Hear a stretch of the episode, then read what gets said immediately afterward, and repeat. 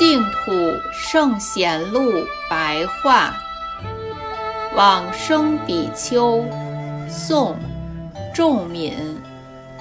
仲敏，浙江衢州人，授业学习于祥符寺，后来依止南文法师，以能言善辩著称。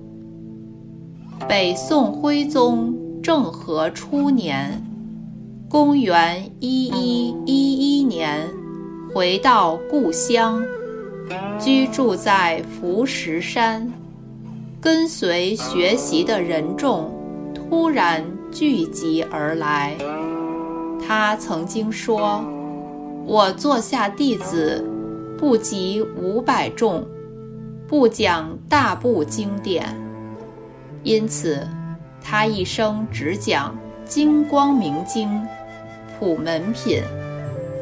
等到将要入寂往生的那一天，集合大众，升坐高堂，登狮子座，才刚刚跏趺而坐，忽然见到银台从西方而来。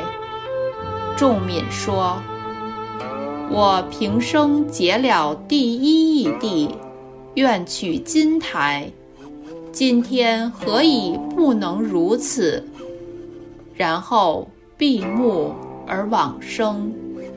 出自《佛祖统记》。